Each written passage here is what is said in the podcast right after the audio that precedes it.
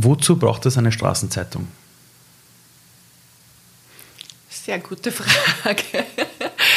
Wozu braucht es eine Straßenzeitung? Eine Straßenzeitung braucht es, um bewusst zu machen, dass es Menschen gibt, denen es nicht so gut geht. Ähm, dass man in Kontakt mit ihnen tritt. Also, und dass man auch erfährt, was für ein Potenzial in Menschen steckt, die ansonsten am Rand der Gesellschaft wahrgenommen werden und eher als arm wahrgenommen werden. Und der Straßenzeitung braucht es dazu, um die Menschen zu erbauen. Ich weiß, erbaulich, und erbauen ist ein ganz altertümlicher Ausdruck, aber ich finde erbaulich ganz, ganz wichtig, ähm, weil, also die Straßenzeitung, die ich mit meinem Team mache, die machen wir, um Hoffnung zu vermitteln. Ähm, also wir wollen jetzt nicht, also es gibt dieses Vorurteil bei Straßenzeitungen, jeder hat so irgendein schlummerndes Vorurteil in sich, so, da sind sicher nur Jammergeschichten drinnen und das zieht mich runter und vielleicht liest die Person einmal oder zweimal und dann denkt es irgendwie, ja, lege ich weg. Und dieses Vorurteil ist uns bewusst und deswegen möchten wir das wandeln. Und das Moment der Wandlung ist auch ganz wichtiges für uns Straßenzeitungen, weil man, der, weil man die Krise in, äh, wenn man Krise durchstanden hat, dann hat man auch ein anderes Bewusstsein. Du hast mehr Erfahrungen, du hast was gelernt. Und wichtig ist uns, dass man nicht in der Krise oder im Jammern stecken bleibt, sondern sagt, ja, was ist denn das Moment der Wandlung, was hast du denn daraus gelernt? Und darum ist unser, unser Anspruch als Straßenzeitung, dass wir diesen Moment der Wandlung zeigen und, äh, und ähm, Mut machen. Also eine Straßenzeitung ist da, um Mut zu machen, um aufzuzeigen, um Menschen sichtbar zu machen. Also jeder von uns hat gern Anerkennung, jeder von uns hat gern einen Plan fürs Leben, jeder von uns hat gern eine gewisse Struktur und natürlich auch Freiheit. Jeder von uns möchte gerne auch was sich kaufen können und möchte dazugehören. Und der Mensch der Straßenzeitung bei uns zuerst einkauft, da muss der Straßenzeitung zuerst einkaufen, also bei uns um 1,50 und dann verkauft es um 3 Euro auf der Straße. Jeder Mensch, der Straßenzeitung verkauft, der, der hat so ganz wenig Teilhabe und der wird auch ganz wenig gesehen. Eine Straßenzeitung macht sichtbar. Also um nochmal die, die, die Frage nochmal ganz kurz zu beantworten, wofür braucht es eine Straßenzeitung? Um Menschen sichtbar zu machen, die ansonsten keine Chance auf Teilhabe haben. Ähm, eure Verkäufer und Verkäuferinnen sind ja irgendwo fast schon wie Unternehmer. Die kaufen etwas ein, verkaufen es weiter. Und dann hast du auch gesagt, dass so etwas ähm, für die Menschen wichtig ist, um eine Art Hoffnung weiterzugeben. Du hast gesagt, Leute wollen einen Plan, eine Struktur in ihrem Leben. Jetzt haben wir, werden wir das Interview gerade führen, mit Sicherheitsabstand, das Interview. Es ist gerade Corona. Ähm, du merkst, dass Menschen, die in ihrem Leben immer einen Plan hatten, die eine Struktur hatten, die einen Job hatten, die einen Tagesablauf hatten, die es gewohnt waren, den Arbeitskollegen jeden Tag zu treffen, die sitzen plötzlich zu Hause und merken, das geht nicht. Was können all diese Menschen von euren Verkäufern oder Verkäuferinnen lernen? Ich habe mit einigen Verkäuferinnen und Verkäufern gesprochen, aber wir, wir, haben einen Notbetrieb gehabt in Corona. Wir haben eine Mischung gehabt aus Homeoffice und aus Präsenz im Büro. Und immer von unserem Team war ein Tag, war immer jemand von uns da, um einfach Ansprechperson zu sein. Und ich mit einigen Verkäufern und Verkäuferinnen gesprochen und die haben dann gesagt, mir geht's gut, ich gehe viel spazieren. Ähm, äh, eigentlich geht es mir sogar besser als vorher. Und ich war dann, also bei einigen, man kann es echt, echt nicht verallgemeinern, weil ganz viele, weil, weil ganz viele, denen ist die Existenzgrundlage genommen worden und es gibt ganz viele Ängste und so weiter. Also ich merke es überhaupt mit Schönfärben, aber, aber ein Aspekt von dem Ganzen, was ich spannend gefunden habe, war jemand, weil eigentlich geht es mir gar nicht so schlecht. Und dann habe ich dann so nachgeforscht und aber überlegt und dann habe ich gedacht, naja, okay, gerade bei unseren österreichischen Verkäuferinnen und Verkäufern, die haben oft äh, psychische Probleme. Und wenn ja viele Fremdenergien draußen in der Stadt sind, dann beeinflusst das natürlich sozusagen auch die eigene Verfasstheit. Wenn man jetzt zu viel zu Fuß geht sozusagen und sich erdet, ähm, also die eine Verkäuferin, mit der ich gesprochen habe, die sagt, ja, ich gehe zwei Stunden spazieren, ich gehe dann nach Maria, Maria Plein jeden Tag. Wenn man sich jeden Tag erdet, und, kommt man mehr zu sich auch. Und immer dachte, na, dadurch, dass quasi die ganzen Geschäfte geschlossen haben und nur Lebensmittel möglich sind zum Einkaufen, macht es aber gewisse Art und Weise gleich, weil da alles das Gefühl ist, ich kann mir jetzt nichts leisten, ich kann nicht einkaufen, ich gehöre nicht dazu. Das heißt, auf einer gewissen Ebene hat es Corona auch eine Entspannung gebracht, sozusagen, und da haben unsere, unsere und andere Verkäufer gesagt, na, für mich ist jetzt nicht recht viel anders. Ich war vorher schon sozial isoliert und habe keine Kontakte gehabt und jetzt haben es die anderen halt auch. Also ich, ich habe gelernt, mit mir gut alleine zu sein. Ähm, Glaubst du, dass unsere Gesellschaft diese Fähigkeit beherrscht, mit sich selbst allein zu sein? Man merkt ja jetzt, dass sie da ganz viel damit schwer tun, zurückgeworfen zu werden auf sich selbst. Ähm, und ich kann es auch verstehen. Also, weil alles in unserer Gesellschaft lädt dazu ein, nicht bei sich zu sein. Also man ist so oft im Draußen oder beim anderen und man, man, man achtet ganz oft auf seine eigenen Bedürfnisse einfach oft auch nicht oder, oder deckt Dinge zu und dämpft Dinge, die man nicht wahrhaben möchte. Also ich glaube, das ist so ein, ein Mechanismus, dem entkommt man auch ganz schwer. Und, und jetzt bei Corona hat er gezeigt, einige Menschen sind besser damit zurechtgekommen, andere halt schlechter. Und, aber jeder hat ja irgendwelche Themen, die hochkommen sind. Also ähm, und wie gesagt, das habe ich echt spannend gefunden, jetzt, dass unsere Verkäufer, weil ich sage immer, unsere Verkäufer sind Krisenmeisterinnen und Krisenmeister. Also viele haben Erfahrung gemacht irgendwie von Obdachlosigkeit. Viele haben Erfahrung gemacht mit Abbruch von Kontakt mit der Familie, mit der Herkunftsfamilie. Mhm. Viele haben Fluchterfahrungen. Also ich sage es mal ganz grob, damit man sich ein Bild machen kann. Wir haben so drei Gruppen von Verkäuferinnen und Verkäufern. Das eine sind die österreichische Gruppe. Ähm, das sind, das sind Männer und Frauen, die haben irgendwann mal im Leben einen Punkt gehabt, wo sie rausgeworfen sind aus ihrer aus ihrem normalen Leben. Mhm. Ähm, viele sind psychisch krank auch. Früher haben einige Alkoholprobleme gehabt, haben sie wieder gefangen, einige waren im Gefängnis.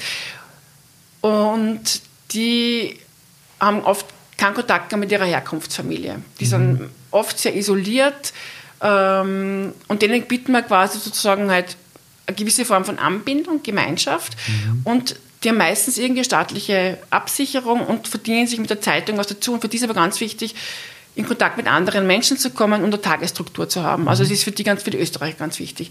Für unsere afrikanischen Asylwerber ist wichtig, weil die dürfen ja, die sind quasi zum Nichtstun verdammt. Also die dürfen mhm. ja halt arbeiten, außer halt Saisonarbeit und so weiter. Und ähm, die dürfen aber bis 120 Euro dazu verdienen. Ähm, und bei uns quasi haben sie Kontakt mit der einheimischen Gesellschaft, zu der sie auch zugehören wollen, weil die hoffen alle auf Asylbescheiden, falls sie ihn kriegen. Und leider haben es echt viele nicht gekriegt. Wir haben viele Leute aus Nigeria und die sind jetzt ganz viel abgeschoben worden. Mich rausgerissen nach Jahren des Wartens irgendwie und die waren schon gut eingebettet und haben sie ein soziales Umfeld gehabt und dann auf einmal sind die abgeschoben worden. Also ganz, ganz heftig. Und, äh, und für die, die aber dann da bleiben können, sozusagen, ist dann super, weil die haben sich schon ich sage immer, immer Beziehungsinseln, die sie entwickeln rund um unsere Verkäufer, um die Standplätze.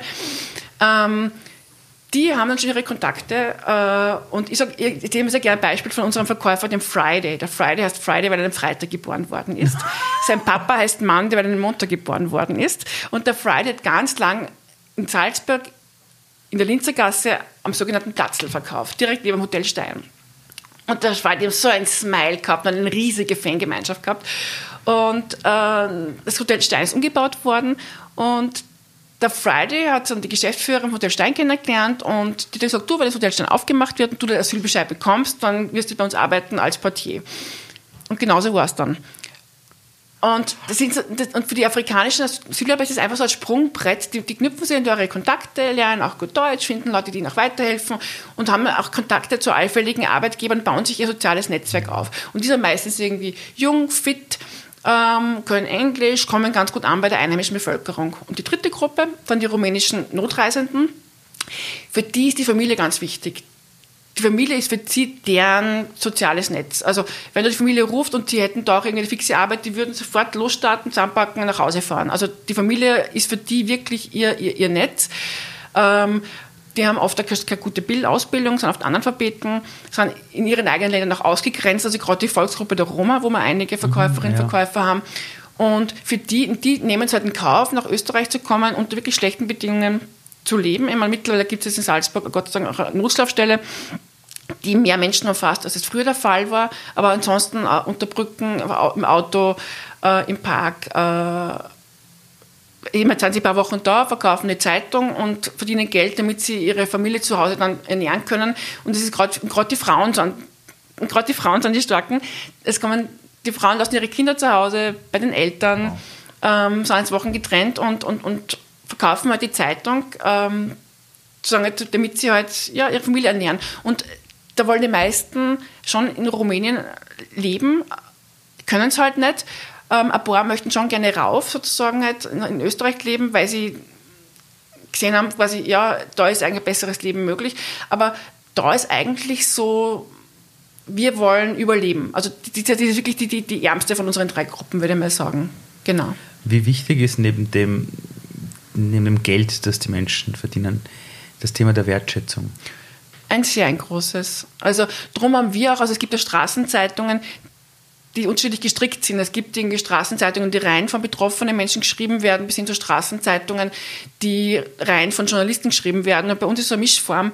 Wir haben eben die Rubrik der Schreibwerkstatt. Sechs, sieben Seiten äh, haben wir, wo unsere Verkäuferinnen und Verkäufer halt schreiben. Also wie ein Schwerpunktthema, also das ist sehr allgemein gehalten, damit möglichst viele unterschiedliche Zugänge zu einem Thema eben halt ja, möglich sind es auch erbaulich ist und auch Hoffnung gibt. Mhm. Und ähm, da ermutigen wir unsere Verkäuferinnen und Verkäufer, sich zu zeigen. Und gerade die Rubrik Schreibwerkstatt kommt extrem gut an, weil, und das finde ich sehr mutig, weil ich weiß nicht, ob ich das machen würde oder könnte, die geben sich sehr preis in ihrer Verletzlichkeit und schreiben, wie es ihnen geht. Mhm. Ähm, und das geht direkt ins Herz von den Leserinnen und Lesern. Und wie gesagt, mir ist wichtig, dass man nicht jammert. Also kein Jammerjournalismus, aber, man, aber zeigen, wie es einem geht und dann dieses Prinzip der Wandlung reinbringen. So, ja, was mache ich draus? So geht's, aber was mache ich draus?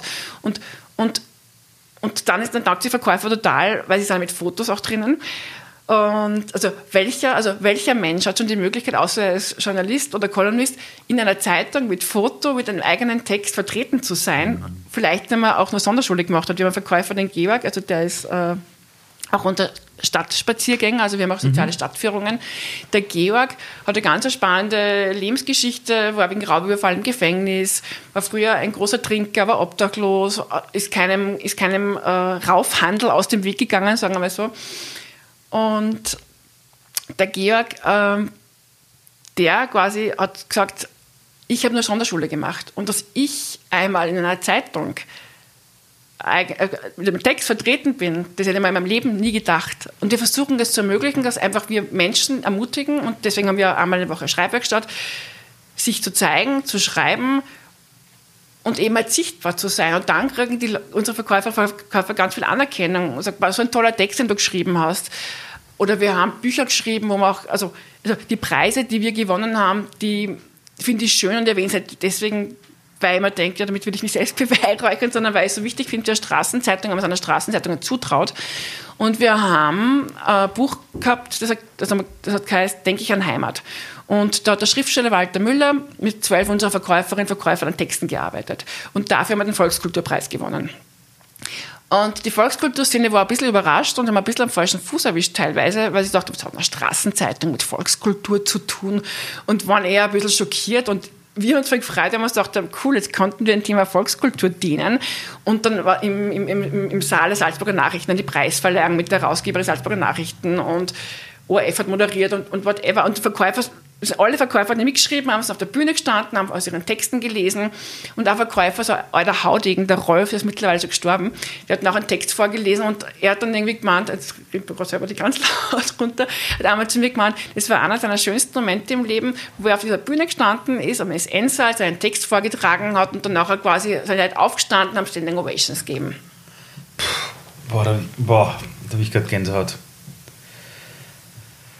Du hast Du hast über das Thema Verletzlichkeit gesprochen. Nicht das Jammern, aber mhm. sich zu zeigen. Ich merke ganz, ganz stark bei dieser Corona-Thematik, dass ganz viele Menschen, gestandene Leute, die nie viel dazu gegeben hätten, sich plötzlich bewusst werden, naja, nur durch Leistung kann man nicht alles steuern. Also wir leben in einer Welt, wo uns ganz viele Leute, viele Politiker sagen, äh, wenn man will, dann kann man alles schaffen. Wenn man leistet, dann schafft man es. Ähm, ich bin selber in einem Flüchtlingsheim aufgewachsen, ich weiß, dass es nicht so ist immer. Ähm, diese Verletzlichkeit, die wir jetzt, glaube ich, in der Gesellschaft erleben werden, durch diese Folgeerscheinungen auch der Krise, wird uns das gut tun als Gesellschaft? Verletzlichkeit ist auch Herzöffnung. Ähm, und man kann auch damit Gefühl für jemanden haben, wenn man eine ähnliche Erfahrung mal gemacht hat oder von Natur schon so angelegt ist vom Temperament her. Und je mehr Menschen ihre eigene Verletzlichkeit spüren, desto mehr Mitgefühl können sie auch mit anderen haben. Äh, und desto mehr Solidarität und Verständnis ist möglich. Ähm, und ich glaube, dass Verletzlichkeit klingt ein bisschen so wie Krankheit. Also, äh, Für viele Menschen, aber ich sehe es Aber Herzöffnung so. ist neutraler, finde ich. Deswegen würde ich eher als Herzöffnung definieren. Aber Herzöffnung finde ich ganz wichtig, weil es nicht nur diese weil es dann auch diesen Respekt, es geht auch immer, immer um Respekt und um mhm. Würde ja auch. Mhm. Und nicht nur Menschen gegenüber, sondern auch allen Wesen gegenüber, also äh, den Tieren und äh, der, der, der, Erde, also dieser, dieser Umgang mit den Ressourcen, dass man merkt, hey, man kann nicht über alles, man kann nicht alles ausökonomisieren und die Ressourcen irgendwie äh, ausbeuten, sondern auch die Erde ist verletzlich. Äh, oder wie gehen, wie gehen, also die Frage ist, wie gehen wir mit uns selbst und wie gehen wir mit anderen um? Oder wie gehen wir mit der Umwelt um? Und, und das Spannende finde ich nämlich auch, Corona hat jetzt geschafft, was hat, ganz, hat geschafft, was ganz viele vorher nicht möglich war, nämlich das Thema Klima, das Thema lokal einkaufen, das Thema was ist denn wichtig im Leben, was ist denn diese Prioritätensetzung und im Endeffekt, was ist wichtig? Wichtig ist sozial, also soziales Zusammensein. Ähm, also wichtig ist, dass man weiß, ich bin nicht allein, es gibt einen anderen und der Mensch ist ein soziales Wesen, das haben jetzt alle gespielt, also ich habe es auch gespielt. Wenn man allein sein will, ist das ja super, aber wenn man allein sein muss, ist das nicht super. Und ähm, ja, und, und ich finde, es es schafft ein neues Bewusstsein sagen wir so, nicht zu hochgreifen, aber es kann sein, dass Corona mithilft, ein neues Bewusstsein zu schaffen und dass sich Dinge vielleicht verankern, wo man merkt, das ist wichtig im Leben, dass man stärker das wahrnimmt. Also die Chance, dass man stärker wahrnimmt, ist gegeben, würde ich mal sagen. Wenn man dir zuhört, ähm, also ich habe gerade selber Gänsehaut gehabt, ja. Wenn du beginnst zu sprechen, dann, dann spürt man diese Hoffnung, die du geben willst, auch in dir selbst. Du bist seit 1999 bei der Zeitung. Du hast auch Preise gewonnen für die journalistische Arbeit. Ich sage das jetzt provokativ, du hast die Preise gewonnen und bist immer noch dabei. Mhm. Ich sage das deshalb so, so, provokativ, weil wir doch in einer Welt leben, wo man immer sagt, höher, schneller, weiter und dann gewinnt man journalistische Preise, dann geht man zu der nächsten Zeitung, was renommiert ist, österreichweit, europaweit. Ähm, warum machst du das alles? Warum bist du immer noch dabei? Warum, wie machst du es, dass du diese, diese Energie hast, dass dieser Funken ständig da ist in jedem Satz, den du sagst. Was treibt dich an? Es gibt zwischendrin noch Erschöpfungsphasen, so ist es nicht. Nein, nein, aber, das, das aber, will ich dir gar nicht, ja, ja. gar nicht absprechen, Na, aber warum ähm, machst du weiter? Also der Punkt ist der, ähm, da habe ich maturiert gehabt und ich bin einmal in der Au gesessen und ja, ich habe irgendwie so, weiß nicht, es war wirklich mich so ein großes Erleben, es ist eine große Eingebung, wenn ich gesagt habe, was, was möchte ich eigentlich machen? Und auf einmal war so ganz tief da, ich möchte einen Job machen, der Sinn macht, der, der Sinn hat. Und, ähm, und ich möchte kreativ sein. Also, und das Schöne war dann, es hat sich dann beides so ergeben im Leben, weil ich kann die Zeitung machen, die ich möchte. Und gleichzeitig helfe ich Menschen, sich selbst zu helfen. Und dieser Aspekt ist Menschen sich selbst helfen, also ist ganz ein wichtiger, weil das wieder mit Würde zu tun hat. Also, weil es bringt überhaupt nichts, äh, wenn wir den Verkäufer eine Zeitung schenken würden und dann würden sie es verkaufen. Das ist eine ganz andere Ebene, auf der man sie begegnet. Das ist so ein Gefälle. Ja. Und im Endeffekt, also wenn sie bei uns beginnen, die Verkäufer fangen, äh, bekommen sie 20 Stück gratis und dann kaufen sie jedes weitere Stück ein. Und ähm, das ist quasi sozusagen diese Augenhöhe, die hergestellt wird. Und mit dieser Augenhöhe gehen sie auch auf die Straße und die versuchen, ein gutes Produkt zu machen, damit sie auch ein gutes Produkt auch mit Stolz und Würde und Haltung anbieten können. Und ähm, was mich antreibt, also ich habe angefangen bei der Straßenzeitung und da war noch alles ganz unsicher, wie es mit der Zeitung weitergeht. Und ich habe einfach ich bin echt gespannt, wie lange es die Straßenzeitung gibt. Und habe mir nie gedacht, dass ich, dass ich jetzt 21 Jahre dabei bleiben werde. Also und da haben wir gedacht, ja, schauen wir mal, wie lange es die Zeitung gibt und schauen wir mal, wie lange es mich bei der Zeitung gibt. Und mir ist dann 2001 die Leitung angeboten worden. Und ich denke mal, was andere Menschen in verschiedenen Jobs erleben, mit all ihren Höhen und Tiefen, habe ich halt in einem Job sozusagen halt mit allen Höhen und Tiefen im Laufe der letzten zwei Jahrzehnte eben halt durchlebt. Aber das Schöne ist nämlich, ähm, man glaubt ja immer, ma, wenn du bei der Straßenzeitung arbeitest, wie, wie schaffst du das? So viel Leid und, und, und, und, und das zieht dich herunter. Und ich sage, na, gar nicht, weil die Menschen, die zu uns kommen, die geben, von denen lerne ich ganz viel. Von denen lernen wir ganz viel. Weil, wenn man denkt, hey, bitte, also gerade bei unseren rumänischen Verkäufer, denke ich mir echt oft, denke hey, die haben echt die schlimmsten Umstände, wo sie wohnen. Also die ganzen Autos übernachten und ihre Gesundheit ist ganz schlecht. Und, und das Lustige ist auch, ich hupfe jetzt ein bisschen hin und her, oft sind ja auch unsere Verkäuferinnen und Verkäufer auch sehr dick, aber nicht, weil sie so ein tolles Essen haben, sondern weil wenn du quasi obdachlos bist, dann hast du keinen Kühlschrank, dann musst du irgendwie Junkfood essen. Mhm. Du kannst da keine Gedanken machen, dafür brauchst du Bildung, äh, mhm. eben halt, wie ernähre ich mich richtig und gut. Also ganz viele von unseren Verkäuferinnen und Verkäufern sind auch korpulenter und auch sehr krank. Und dann denke ich mir, die haben echt einen großen Rucksack, den sie rumschleppen. Mhm. Aber unsere Weihnachtsfeiern waren noch nie so nett, seitdem wir die Rumäninnen und Rumänen haben. Die klatschen immer vor Begeisterung und, und, und, und, so, und, so, und freuen sich über Dinge, die am oft selber so selbstverständlich vorkommen. Und dieses nicht für selbstverständlich nehmen, das lerne ich echt total von unseren Verkäuferinnen und Verkäufern. Bist du, bist du manchmal verärgert, wenn du vielleicht manchmal auf die Straßen gehst und dir denkst, hey, manche Leute wissen gar nicht, wie gut es ihnen geht? Weil ich, ich, ich sage da, warum ich da die Frage stelle, ich, ich, ich, bin immer wieder verärgert. Ja. Ich habe viel zu tun mit Jugendlichen, ich habe zu tun mit Menschen, denen es nicht so gut geht und, und äh, du gehst manchmal so durch diese St in Wien, durch die Straßen denkst, der Leidl, checkt ja nicht, wie gut es euch geht warum muss erst Corona passieren, dass man mhm. über das Wort Solidarität nicht mehr lachen, sondern dafür dankbar sind? Warum muss erst so eine Krise passieren, dass man plötzlich sagen, ah, schauen wir aufeinander, ja? plötzlich schauen wir auf die Älteren. Davor war es uns wurscht, davor haben wir gesagt, mit 60 raus aus dem Arbeitsalltag, weil du bist zu alt. Ja? Ähm, ärgert dich das manchmal, weil wir als Gesellschaft eine Krise brauchen, um zu verstehen, was uns zu Menschen macht? Na, mich ärgert das nicht, weil man denkt, es ist menschlich. Ähm ähm, und, und was mich ärgert, ist, also man denkt, die machen so eine super Zeitung und warum kaufen sie nicht mehr? Das ist das, was mich ärgert. Das werden wir jetzt ändern. Also ja, liebe Leute, die zusehen und zuhören, wisst ihr, gell?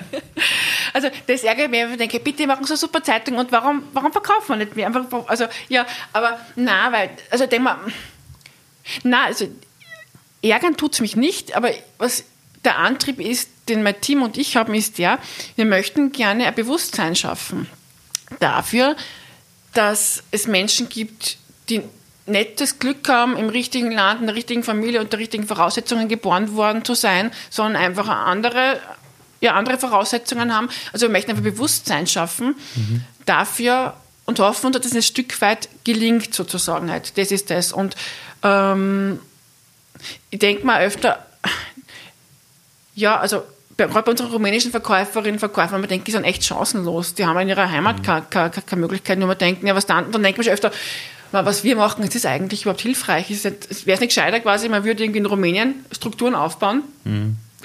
damit dort, oder in Afrika, damit, damit die Menschen jetzt flüchten müssen. Ähm, mhm. Ähm, wäre es nicht gescheitert, dort eben halt Strukturen aufzubauen, dass die Menschen dort menschenwürdig leben, weil kein Mensch verlässt gerne und freiwillig seine Heimat, wenn es nicht sein muss. Also unfreiwillig. Also man verlässt freiwillig seine, seine Heimat, wenn man Erfahrungen sammeln möchte im Ausland, weil man woanders ein gutes Jobangebot hat, aber kein Mensch will von zu Hause weg, wo er seine Familie hat, wo er die Sprache, wo er seine, seine Kultur hat. Also das, das, das, ärgert mich öfter, wenn man denkt, aber bei der Flüchtlingsthematik, wo man denkt, man denkt, hey, haben sie das noch alle? Dann so, wenn es eine große Bedrohung und die Feinde wären, es sind Menschen, die müssen von zu Hause weg. Ja. Äh, und was tun wir? Wir mauern zu, es geht's noch. Also das ja. sind Sachen, die mich ärgern. Äh, und ähm, das Thema Selbstabgrenzung. Wenn man äh, in einem Bereich tätig ist, wo man wirklich Schicksale von Menschen sieht und wo man aber auch selber voll mit Herzblut dabei ist. Ich glaube, diese Fähigkeit zu haben, zu haben, sich auch selbst abzugrenzen und am Abend trotzdem nicht, das Bier mit Freunden genießen zu können, obwohl man weiß, da gibt es 100 Leute, die können das nicht. Wie schaffst du das? Wie gehst du damit um? War, war das immer schon möglich oder ist es immer noch nicht möglich oder, oder wie gehst du mit diesen Dingen um? Ich habe zwei Yogalehrerausbildungen gemacht, eine für Erwachsene eine für Kinder und Jugendliche. Und bei einer von den Ausbildungen hat eine zu mir, äh, Ausbilderin zu mir gesagt, weil ich gesagt habe, ja, wir berühren Dinge so, so schnell halt. Und hat sie gesagt, ja, nur wer berührt ist, kann berühren.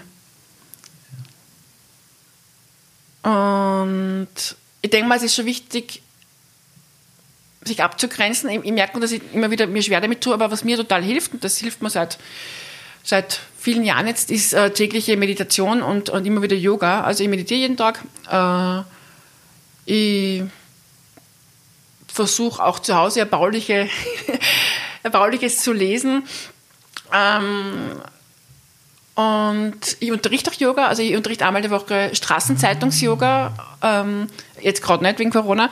Wie Straßenzeitungs-Yoga? Naja, ich biete quasi, ich, ich, ich habe immer zwei Yogalehrerausbildungen, aber ich, ich unterrichte nur eine, eine Yoga-Klasse und das ist eine Yoga-Klasse für meine Straßenzeitungsverkäuferinnen und Verkäufer und für Leserinnen und Leser. Und wir sind im schönen Hotel Auersberg. Also mir ist ganz wichtig, einen schönen Rahmen zu haben, an, an, an guten, an, an etwas nobleren Rahmen. Und da, äh, also abseits, also außerhalb von Corona, äh, immer jeden Mittwoch von, von 14.30 bis 16 Uhr quasi unterrichte ich Kundalini-Yoga und nachher auf dem Hotel Auersberg immer noch auf Kaffee und Kuchen eingeladen. Und weil ich immer dachte, mir tut selber so gut, mir, mir, bringt das so gut zu mir. Es, also Yoga ist gesund und, und es, ist, es, es bringt dich in eine Mitte, ähm, es bringt dich weiter. Und jetzt habe ich dann angefangen, vor fünf, vor fünf Jahren zu unterrichten. Eben. Und jeder, seit fünf Jahren unterrichte ich quasi äh, Straßenzeitungs-Yoga. Und das ist ja schön, weil da entsteht nämlich auch eine Begegnung auf Mattenhöhe quasi zwischen mhm. Verkäufern und, und Lesern. Genau. Ich habe ähm, in meinem Leben schon bei mehreren NGOs gearbeitet. Und ich habe immer wieder erlebt, dass es Menschen gibt, die gehen zu NGOs und die wollen dann die ganze Welt retten. Also ich glaube, dass jeder Mensch in seiner Lebensphase, gerade in der Jugend, vielleicht das Gefühl hat, ich muss irgendwie die Welt retten. Irgendwas passt nicht, das muss ich retten. Und ich habe aber erlebt, dass Menschen daran zerbrechen. Mhm. Weil das ist so wie der Rettungsschwimmer, der bei einem Schiffsunglück sagt, ich rette jetzt alle 100 Leute, die untergehen. Ja. Ähm, und dann merkt man immer, das geht nicht. Mhm. Du kannst dich nicht um alle kümmern. Ähm, Hast du das in deinem Beruf auch äh, erlebt? Hast du das? Welchen Ratschlag wirst du Menschen geben, die sich irgendwo reinschmeißen und sagen, ich will was Gutes tun für die Gesellschaft? Ich möchte den Schwächsten helfen, wo ich weiß, es geht sich nicht aus. Äh, wie soll ich das machen, um nicht daran zu zerbrechen? Also ich habe schon immer wieder Phasen, wo ich dann erschöpft bin, weil ich mir dann zu viel zumute, weil ich mir dann zu viel Gedanken mache für andere, wo man immer denkt, lass der anderen Person ihr eigenes Entwicklungsfeld. Und ähm, weil ich dazu so, so schnell neige, dann äh, helfen zu wollen, wo man mhm. denkt, hinterfragt deine eigene Hilfsbereitschaft. Also oft gibt es das Helfersyndrom, oft ja, will der Helfer sich selbst am meisten helfen. ich glaube, das ist gefährlich, ja. Und, und wo, wo man sonst sehr bewusst macht, was ist denn die Motivation meines Helfens sozusagen auch. Und ähm, auch in der Yogalehrerausbildung habe ich auch schon das Bild kennengelernt, wo wir gesagt haben, naja, man soll wirklich schauen, dass man zuerst sich selbst hilft. Weil nur wenn man quasi in seiner eigenen Kraft ist, dann kann man anderen helfen. Es gibt so immer drum im Flugzeug, wenn quasi hast, ja, quasi Flugzeug, irgendwie, keine Ahnung, Turbulenzen, dann sollen sich die Eltern zuerst die Maske aufsetzen und dann erst den Kindern. Weil den Kindern bringt es überhaupt nichts, wenn sie die Masken raufkriegen und dann stirbt das Elternteil und dann haben sie quasi unversorgt. Also dieses Bild hilft zuerst dir selbst, damit du in deiner Kraft bist und dann strahlt das auch auf andere aus. Das sieht man ja überhaupt so, wenn man selber gut drauf ist, sozusagen halt, dann ist fürs Umfeld auch angenehmer. Wenn man selber seine Ängste hat oder wenn man unrund ist, dann, dann, dann fängt man an, das nach außen zu, auszustrahlen und dann wird das Umfeld auch unrunder. Und das hat nichts mit Egoismus zu tun. Äh, das heißt einfach, man, es ist wichtig, wirklich, also für, für mich ist ganz wichtig, also jeden Tag in der Früh mich meine, mit meiner Kraft verbinde, mich ausrichte, äh, und versucht tagsüber nicht, raus, nicht, nicht so oft rauszufallen, beziehungsweise ich denke mal, also was ich beim Yoga gelernt habe, ist, Yoga verhindert nicht, dass du aus deiner Mitte rausfällst, aber es bringt dich da, so wieder schneller in die Mitte zurückzukommen. Genau. Ich, hab, ich muss zugeben, dass ich das, dass ich Yoga war immer für mich ein Buch mit sieben Siegeln. Dann habe ich es mal selber gemacht. Äh, Gott sei Dank hat, ich, hat mich dann meine Frau mitgenommen und dann war ich drei, vier Mal hintereinander dort und du merkst, es macht was mit dir du, du hast vollkommen recht, es bewahrt dich nicht davor rauszufallen, aber es hilft dir irrsinnig schnell wieder zurückzukommen. Mhm. Und ich merke das jetzt in der ganzen Corona-Geschichte, die Leute ihre Unfähigkeit erkennen, sich selber zu regulieren, wieder zu sich zu finden. Was mich interessiert ist, ähm, würde ich jetzt in der Zeit zurückreisen und dein 14-jähriges Ich treffen mhm. und ich quatsch mit dir über ihre Zukunft. Mhm. Hat dein 14-jähriges Ich jemals gedacht, dass du diese Erwachsene wirst, die du heute bist? Mein 14-jähriges Ich ähm, war noch stark mit dem 12-jährigen Ich verbunden, das einen Tierschutzverein gegründet hat. Äh, der Verein schützt das Tier. Also ich habe mit 12 einen, einen Tierschutzverein gegründet. Mit 12? Mhm. Okay. Weil ich aber Doku gesehen über Tierversuche und war total erschüttert, ist mir ganz nahe gegangen. Und äh, immer gedacht, Mai würde äh, Unterschriftenaktion starten um die österreichische Regierung dazu zu bringen, äh, dass sie die Tierversuche verbieten. Und in meiner zwölfjährigen Naivität habe ich dann einen Tischverein gegründet. Meine ältere Schwester hat mir gebeten, einen Leserbrief an die Kronenzeitung zu schreiben. Und ich habe dann mit der Post 600 Briefe bekommen, aufgrund des Leserbriefes, den ich gemeinsam mit meiner älteren Schwester geschrieben habe. Und habe darauf diesen T-Shirt-Verein gegründet und bin dann irgendwie halt dann, ich meine, es war trotzdem eher eine One-Woman-Show, weil ich, also, also andere waren dann schon auf meiner Schulklasse mit dabei und haben mich begleitet. Ich bin äh, angeläutet bei, bei, bei Häusern und habe gesagt, ja, ich hätte gerne, Sie unterschreiben gegen Tierversuche. Und ich habe aber keine Ahnung gehabt, was, also ich bin, glaube ich, 3000 Unterschriften gehabt oder 5000 Unterschriften, glaub, 3000 habe ich, glaube ich, gehabt und irgendwie nach ein paar Jahren. Also mit 14 hatte ich, war ich noch irgendwie damit beschäftigt, ein bisschen. Und blöderweise, und, und irgendwann, und blöderweise habe ich die Unterschriften dann irgendwie verloren. Ich, ich weiß nicht wie.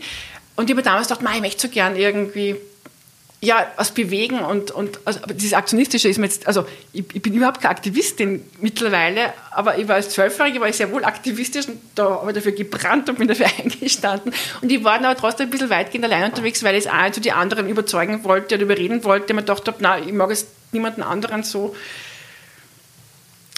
ja,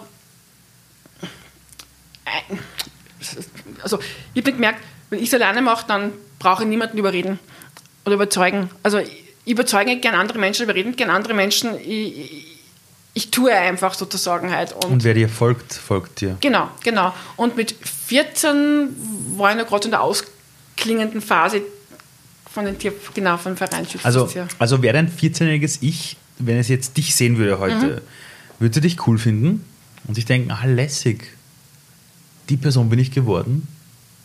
Ich finde die Frage sehr schön, wirklich. Also coole Frage, kann ich mir merken für meine Interviews. Ja, gerne. ähm, ja. Ja. Das Lustige ist ja, ich, ich habe ja nicht so, ich habe es halt so mit den Vorbildern. Also ich, mhm. ich, ich habe jetzt nie so Vorbilder gehabt. Äh, drum aber wenn ich jetzt eine Tante hätte zum Beispiel, die so wäre wie ich und ich wäre die Nichte, und, und äh, würde mir denken, coole Tante. Ja. Ähm, ich habe irgendwann die Erfahrung gemacht, dass viele Menschen, äh, gerade in, in, Wohlstandsgesellschaften, sich ihrer Endlichkeit nicht bewusst sind. Mhm.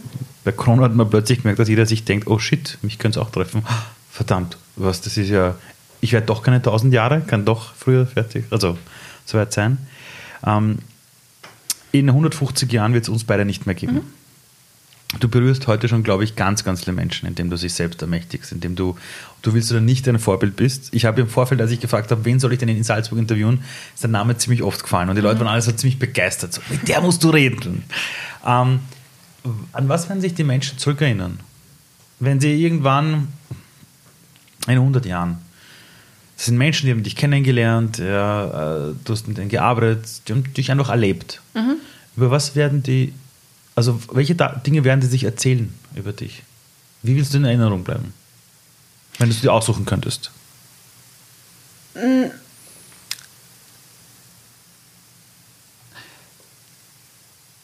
Also ich bin schon stark mit der Straßenzeitung auch verbunden. Von daher denke ich mal, so in 50 Jahren, wenn man dann zurückschaut, die Straßenzeitung auch mit mir verbinden wird, in irgendeiner Form. Da würde ich freuen, wenn, wenn die Menschen sagen, ja, da hat es damals eine Straßenzeitung gegeben, die war mit ganz viel Herzblut, Engagement äh, und Commitment gemacht mit äh, von einem tollen Team. Das mache ich nicht alleine. Ja. Von einem tollen Team.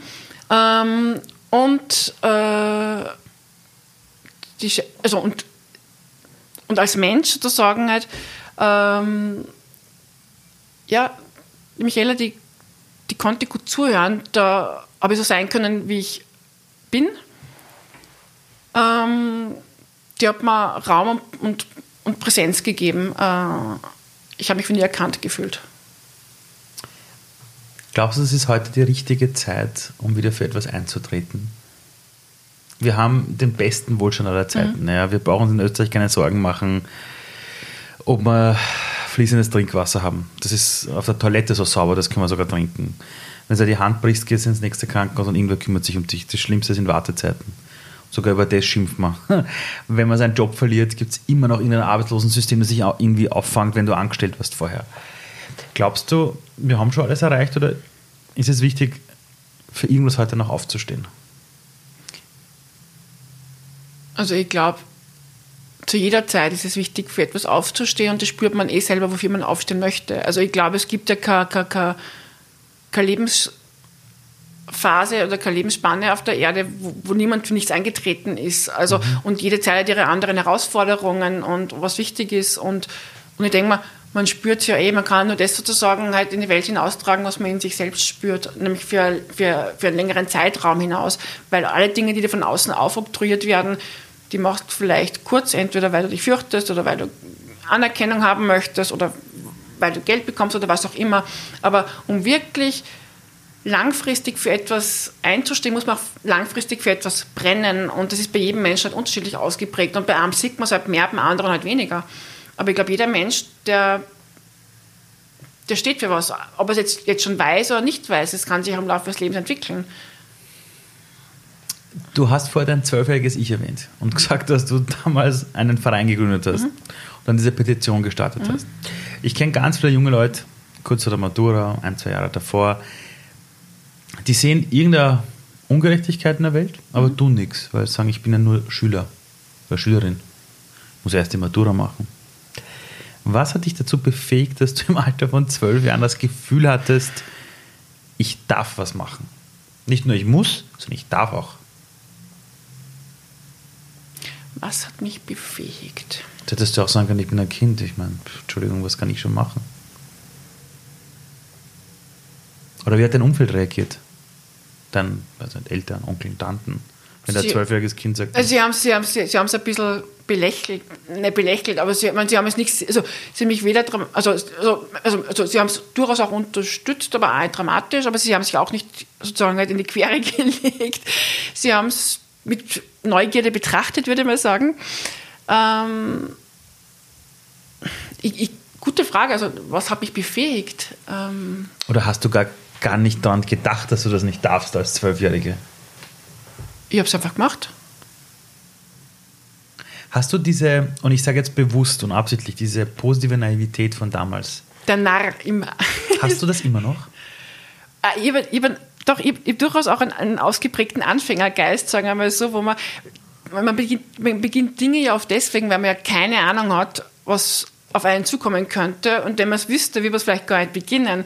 Und diese Naivität, die man ab und zu auch zum Nachteil gereizt in dem Fall, aber durchaus hilfreich, weil man sozusagen halt wie so, ja, wie so ein Narr sozusagen halt so unbedarft mal macht und schaut, was sich entwickelt und schaut, finde ich Weggefährten, finde ich keine. Was ist, wenn, ich, wenn die abspringen, mache ich trotzdem weiter und ich habe weitergemacht und ähm, also es ist schon meine große Stärke, dass ich, wenn ich von Dingen überzeugt bin, also ich bin eine unglaublich große Beharrlichkeit, ich habe einen unglaublich langen Atem. Und dieser unglaublich lange Atem hilft mir in dem Fall extrem gut, schadet mir aber auf anderen Ebenen stark, weil ich ganz lang Dinge zulasse, mir anschaue und ganz spät Stopp oder Nein sage. Also das ist sozusagen die Kehrseite von der Medaille. Aber, aber auf der positiven Seite ist es, ich bleibe dran. Ich bleibe dran. Und ich habe ein Ziel gesetzt und ich bleibe dran. Und auch wenn es mich rausschubst, ich gehe wieder zurück. Und äh, wahrscheinlich ist ja das, was bei der Straßenzeitung ist. Also es waren natürlich im Laufe der Jahrzehnte auch viele Höhen und Tiefen, wo mir schon oft dachte, boah, jetzt bin ich aber so am Limit oder, oder was auch. Und, und, und dachte, ja, aber ich bleibe dran. Du hast auch davon erzählt, dass du in deiner Jugend irgendwann in der Au gesessen bist und gesagt hast, ich will was Sinnvolles machen mhm. und was Kreatives. Mhm. Wenn man jetzt sagt, ja, welche Dinge gibt es im kreativen Bereich, dann kann man sehr schnell mal Antworten haben. Du kannst was schreiben, singen, tanzen, da gibt es eine ganze Liste. Wenn man was sagt, was Sinnvolles, mhm. ist ja auch für jeden was anderes. Mhm. Wie findet man das Sinnvolle in seinem Leben? Also, also wann weiß man, das ist das Sinnvolle? Ich glaube, das Wissen auf einer, auf einer, auf einer Herzerkenntnisebene, also, also du spürst das ja. Also, äh, also sind wir zu sehr im Kopf bei diesen Entscheidungen? Ich glaube, ja, also ich, ich glaube, wenn man also weil Wissen vom Ganzen, also wenn man, also ich finde es, der Blitz der Erkenntnis quasi durchzuckt einen, dann weiß man es quasi mit jeder Faser. Äh, ja, dafür stehe ich ein. Also es muss ja nicht das ganze Leben sein, es kann ja auch, keine Ahnung, für einen bestimmten Zeitraum im Leben sein, aber, aber es gibt so Momente, wo du warst, ja, und bei mir jetzt auch am Anfang so, also ich auch reinwachsen müssen und war überfordert äh, am Anfang mit meiner Führungsrolle und habe oft gezweifelt. Und, aber ich habe immer gewusst, die Straßenzeitung ist so super, weil die hilft Menschen, sich selbst zu helfen und, und, und, und ich mache was Sinnvolles und, und, also, und, und, und ähm, es macht einen Unterschied im Leben von Menschen, was ich mache. Und es geht gar nicht darum, dass man sich selbst erhöht oder diese Eitelkeit, sondern dass man denkt, boah, ich trage zum Wohl anderer auch bei, ohne jetzt die heilige Mutter Teresa spielen zu müssen. Also, äh, also und man denkt, ja, meine Arbeit macht einen Unterschied. Und ich denke mal, und ich habe aber irgendwann mal die Erkenntnis gehabt, ja, aber ganz toll, ich finde es ganz toll, dass die Leute, dass es Müll, äh, Müllabfuhr gibt, die rahmen den Müll weg. Ich bin total dankbar, wenn ich im Winter die Salzer entlang radel und der Radlweg ist, äh, ist, ist äh, freigeräumt. Und ich denke mal, jeder Mensch hat die Möglichkeit in seinem Job, weil wir, wir sind eine arbeitsteilige Gesellschaft ähm, und wir sind aufeinander ab angewiesen. Und auch wenn ich in meiner Wohnung auf meiner Couch sitze, die Couch hat jemand anderer gemacht und nicht ich. Und wo man denkt, alles hat einen Sinn sozusagen halt, man muss sich jetzt nur bewusst werden und, und äh, ja. Wie hast du es, also, aber was war es in deinem Leben, das dich dazu gebracht hat, diese Dinge zu sehen und zu erkennen? Ich erlebe nämlich sehr oft, dass der Mensch, dass es Menschen gibt, nicht mal bös gemeint, aber diese Zusammenhänge, dass sich ja auch jemand um diese Dinge kümmert, dass ja alles verbunden ist, dass ja alles zusammenhängt, dass man dankbar sein kann, dass es Leute gibt, die den Dreck mhm. wegräumen. Die sehen zwar die Müllabfuhr auf der, auf der Straße, aber dieses Bewusstsein dafür ist nicht da. Warum war das bei dir? Also, warum warst du dieses zwölfjährige Kind, das gesagt hat, ich tue jetzt was für die Tiere? Warum bist du die Person, die gesagt hat, ich mache die Petition? Warum bist du die, die sagt, ich kann schreiben, ich will schreiben, aber ich gehe zu einer Straßenzeitung und da bleibe ich so lang. War das in deiner Jugend immer schon ein Thema? Ich meine, meine Eltern haben schon sehr viel Soziales vorgelebt. Meine Eltern haben eine Imbissstube gehabt in Linz. Eine was? Eine Imbissstube. Eine Imbissstube? Genau.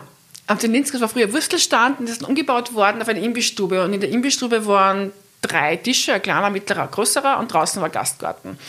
Und äh, meine Eltern und, und, und, und auch die Gäste meiner Eltern waren von bis, also also, also einsame ältere Männer mit einem Alkoholproblem waren dort, das, waren irgendwie, das war irgendwie der Zuhälter dort, es war irgendwie, die Fernfahrer waren dort, es waren, also die gesamte Gesellschaft war, war sozusagen äh, war, war, war dort und ich habe ab dem Alter von zwölf auch mitgeholfen. Also meine Schwester, zwei Schwestern und ich, wir haben beide die, die, die Tourismusschule in Bad Ischl gemacht also, und haben auch im Gastgewerbe gearbeitet. Und das Gastgewerbe ist eine ganz eine tolle Lebensschule, weil du die Menschen kennenlernst, den Facettenreichtum und auch die Bedürfnisse von den Menschen auch spürst und, und auch im Dienen bist sozusagen mhm. halt.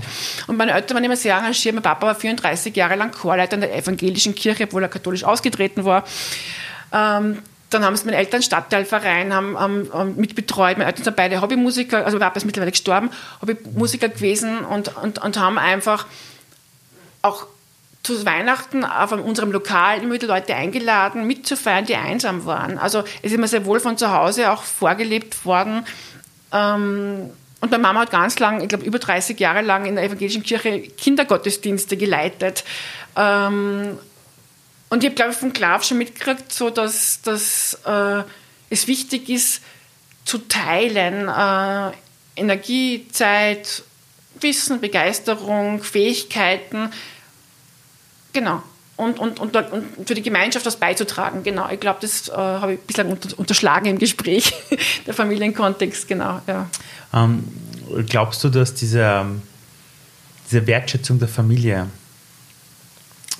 uns ein bisschen abhanden gekommen ist? Also für viele ist Familie einfach nur dieses Bild, da gibt es Mama, Papa, Kinder, das war's. Aber was das für Lebensschule ist, dass man sich Dinge abschauen kann, Schablonen des Zusammenlebens, des Beieinanderseins, ich merke es jetzt gerade bei der Corona-Thematik. Einige sind überfordert, weil sie mal wieder mehr zu Hause sind, mhm. obwohl sie genug Platz haben, obwohl sie einen Balkon haben. Aber die halten es gar nicht aus. Ich, ich, ich kenne jemanden über drei Ecken, der gesagt was soll, also über was soll man reden? Mhm. Das kenne ich ja gar nicht mehr. Ja, Im mhm. Urlaub, jetzt über den Urlaub, aber dann ist halt wieder jeder in der Arbeit und in seinem Umfeld. Glaubst du, dass uns dieses Verständnis, was Familie bedeutet, dass es etwas ist, das 2020 vielleicht wieder notwendig ist, um als Familien wieder zusammenzurücken? Ja, ich glaube, dass. Ich habe jetzt gerade mehrere Gedanken im Kopf gehabt. Äh, ich habe unlängst mal gelesen, dass eigentlich die ganzen technischen Erneuerungen, die die Menschheit hat, eigentlich gut genutzt werden hätten können, damit die Menschen mehr Zeit miteinander verbringen können. Mhm. Und im mhm. Endeffekt ist genau die andere Richtung gegangen. Es ist immer schneller und und, und, und, und äh, virtueller auch geworden mhm. und immer beschleunigter und, und eigentlich die technische Entwicklung ist nicht den Menschen den Raum ermöglicht, mehr Zeit mit sich und der Familie mhm. zu verbringen, sondern eigentlich weniger, obwohl wir eigentlich jetzt weniger arbeiten als, keine Ahnung, zur Zeit der industriellen mhm. Revolution oder so.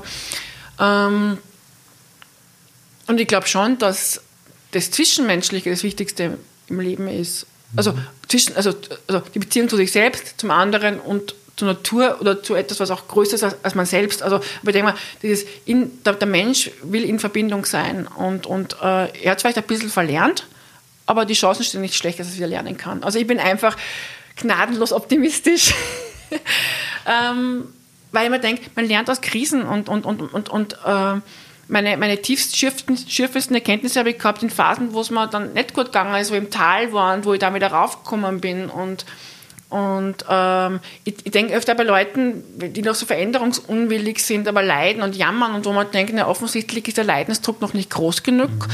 weil sonst würde sich was verändern.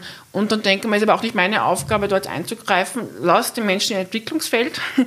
ähm, aber es braucht öfter halt diesen Leidensdruck, damit man Dinge klarer sieht. Das, und ich denke mir öfter, so schau, warum kann man durch Freude nicht genauso schnell im Leben lernen wie durch Leid? Gell? Das denke ich mir schon ab und Das kann man nur als Kleinkind. Ich, also, ich habe eine kleine Tochter, mhm. 14 Jahre alt, und die lernt gerade gehen durch Freude. Die fällt zwar hin, das tut richtig weh, aber der braucht ja nichts von Fehlerkultur, klein in mhm. Österreich, weil die steht eh wieder auf. Mhm. Die brabbelt jeden Satz nach und die kopiert uns wie verrückt aus der Lust und Freude nur die wird wahrscheinlich irgendwann im Alter von sechs Jahren oder sieben Jahren in der Schule lernen, mach null Fehler, dann bist du gut für die Welt. Ja, das heißt, ich erlebe jetzt schon, dass meine Aufgabe als Vater sein wird, dafür zu sorgen, dass sie das einfach nicht abgetötet wird. Mhm. Ähm, brauchen wir den Glauben in einer modernen Welt?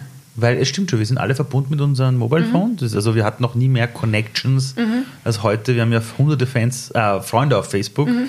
Aber diese echte FaceTime, mhm das ist ja weniger geworden. Da gibt es auch Untersuchungen dazu. Ähm, äh, glaubst du, dass der Glaube aber eine Renaissance erfahren wird?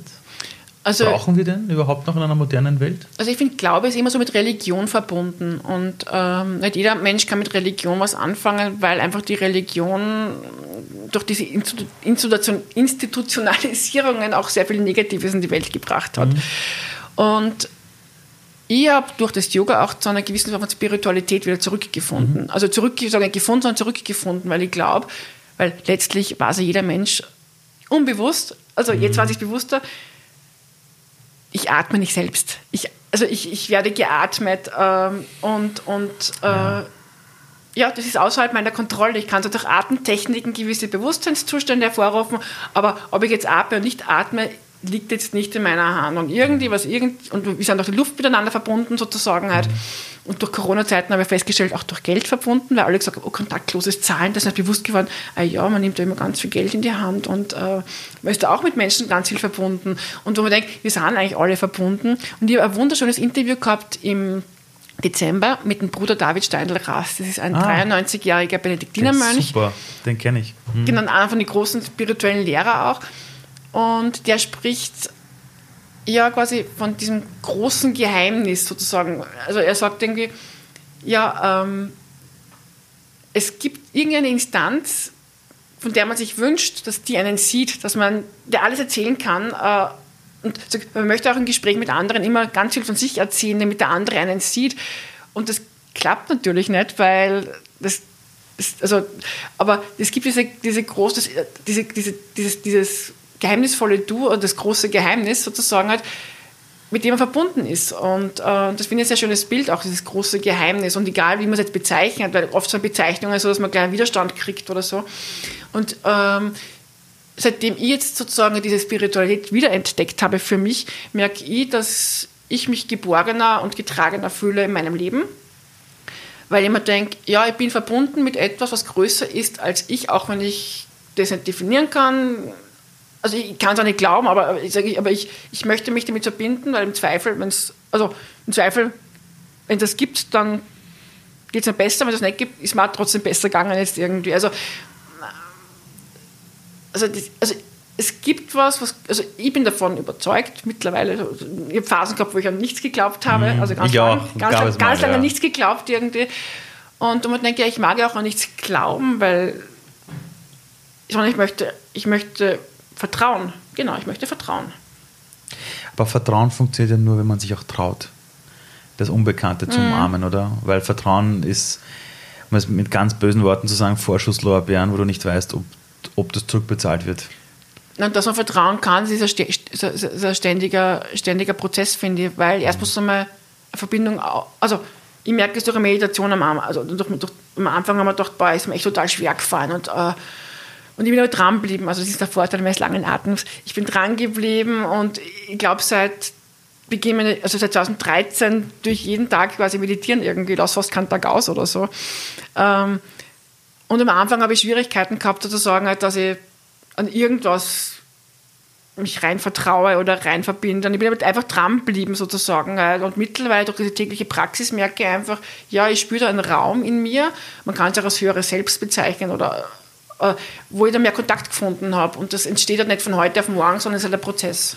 Ist das dann der Ort, an dem du, vielleicht kann man sagen, an dem du Ruhe und, und Heilung erfährst? In dir ruhen? Ich finde das beides sehr schöne Begriffe, Ruhe und Heilung, weil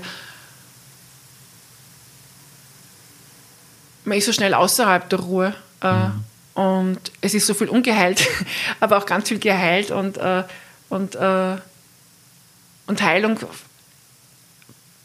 bringt immer zur Hoffnung der Ruhe, weil eigentlich ist so Frieden in einem selbst. Das, also es gibt das Thema Liebe und Liebe ist ein bisschen so abstrakt, finde ich, das ist so auch so. Aber ich denke mal, Frieden in einem selbst haben, das finde ich, das finde ich ein schönes Ziel auch. Genau. Du hast gesagt, du hast einen langen Atem, du bleibst bei Dingen dran. Ja. Wann passiert das? Ist das immer so?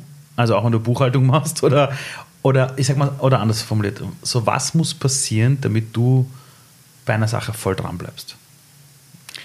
Ich tue mir leichter tun mit der Frage, was wird, also was müsste passieren, damit ich an einer Sache nicht dranbleibe. Also Zum Beispiel, ja, okay. ähm,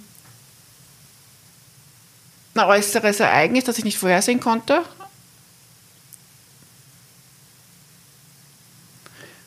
Aber bleibst du immer bei Sachen dran? Oder gibt es auch Dinge, wo du sagst, ganz ehrlich, da bin ich schleißig, da bin ich schlampig, das vergesse ich? Na, Ich habe ein bisschen das Problem, dass ich oft zu überdiszipliniert bin und dass das Loslassen und Lockerlassen dann öfter ein bisschen schwierig ist, weil man so super verbeißen kann. Also ich, mir ist eher die große Kunst wäre eher das, dass, ach, entspann dich doch und lass doch locker. Ein bisschen mehr Faulheit, ein bisschen mehr Müßiggang, ein bisschen mehr. Ich meine, das kann ich schon, aber wenn ich, wenn ich von was überzeugt bin, dann, dann kann ich nicht loslassen, weil dann ist es so eingeschrieben in, in, in meine Knochen oder was. Oder anders gesagt, kann es sein, dass du in deinem Leben ganz viele Dinge nur tust, von denen du überzeugt bist? Ja, Also wenn du von etwas nicht überzeugt bist, ist es wahrscheinlich schwer dran zu bleiben, oder? dann kann ich es auch nicht lang machen. Also es kann schon sein, dass ich halt von Dingen begeistert bin und dann probiere ich die aus und dann mache ich die Zeitung und denke, dann kommt was Nächstes, was ich noch cooler finde. Ähm, ich habe zum Beispiel vor zehn Jahren zum Klavierspielen angefangen, habe fünf Jahre Klavier gespielt und dann ist, dann ist das Yoga gekommen und dann habe ich gemerkt, in der Früh, wo ich sonst Klavier gespielt hätte oder nach der Arbeit, ähm, da ist das Yoga da gewesen und dann habe ich gemerkt, ich übe weniger, weil Klavierlehrer war im Unterricht unzufrieden mit mir, ich war unzufrieden mit mir und dann irgendwie so nach und nach habe ich dann zum Klavierspielen aufgehört und dann war das Yoga total da. Und ähm, Also wenn ich dir so zuhöre, dann äh, fühlt sich so an, als würdest du nach deiner, deiner inneren Lust folgen. Dort, wo dieses Lustvolle ist, dieses, "Oh, es zieht mich hin, dass du dich komplett auf diese Dinge fokussierst, oder? Und wie schaffst du es dann, dich von Dingen zu lösen, wo du sagst, das ist nicht sinnvoll in meinem Leben? ja, das ist nicht immer so einfach. ähm, das merke ich dann, wenn es zu weh tut.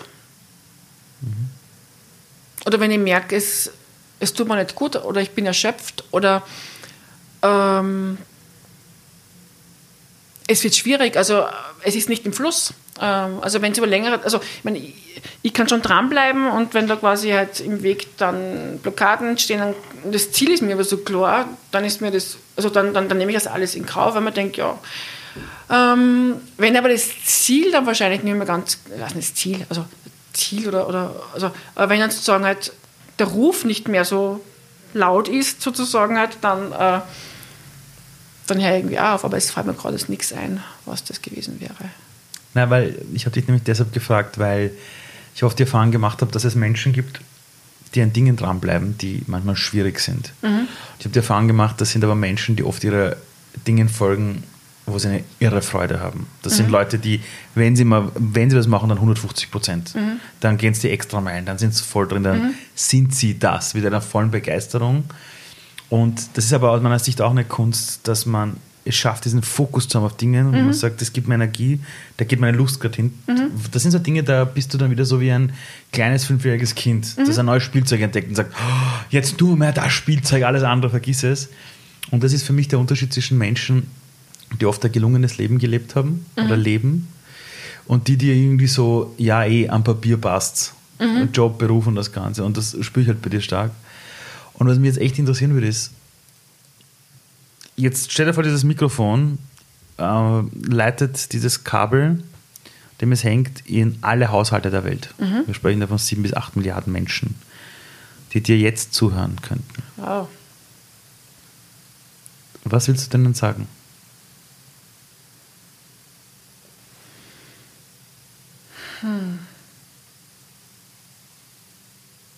Überfordert mich gerade ein bisschen die Frage, merke ich. Oder was in deinem Leben, was du erfahren hast, sollen die Menschen wissen? Welche Erkenntnis, welcher Satz, welches Gedankengut ist es?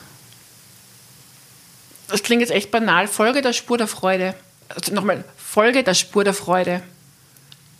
Also ganz oft ist es so, dass man oft in Phasen nicht weiß, irgendwie, was macht mir Freude? Da muss man das erst wieder mal entdecken.